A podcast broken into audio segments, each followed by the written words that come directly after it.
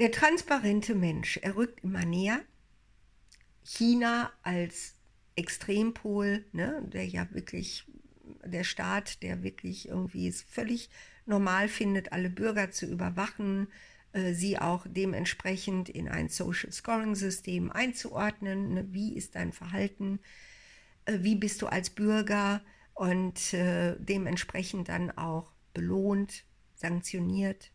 Der asiatische Raum, der Nahosten, in dem die Corona-Warn-Apps häufig auch sehr, sehr, sehr weitgehend ins Privatleben der einzelnen Menschen eingreifen.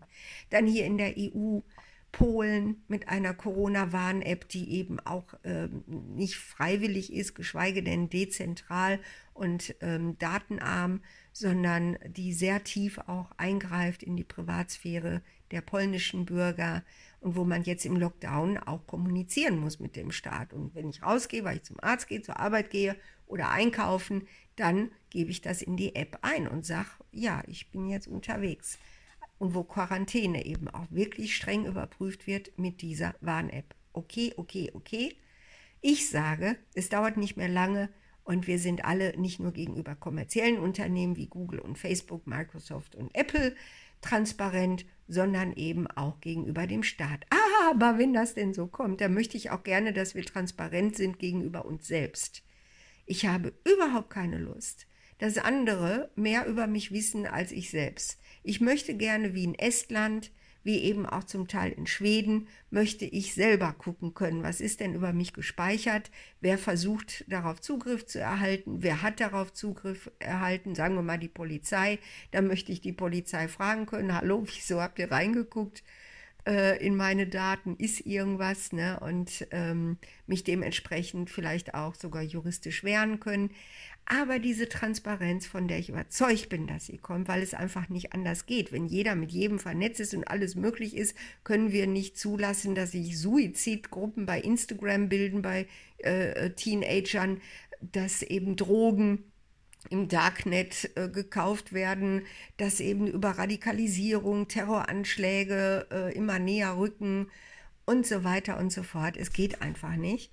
Und von daher mal ich mir das jetzt schön, indem ich sage, wenn alle Menschen wirklich transparent sind, in einer demokratischen Art, nicht wie in China, sondern wo wir alle Zugriff haben auf unsere eigenen Daten und eben auch in Kommunikation mit den anderen Menschen, bei denen wir das sehen können, äh, in, in gewissem Umfang, was sie tun und wer sie sind, dass wir da zur Entspannung kommen. Entspannung und Vertrauen. Was ich mir wünsche, ist eine Welt, in der offene Gehirne bedeuten, dass wir uns entspannen.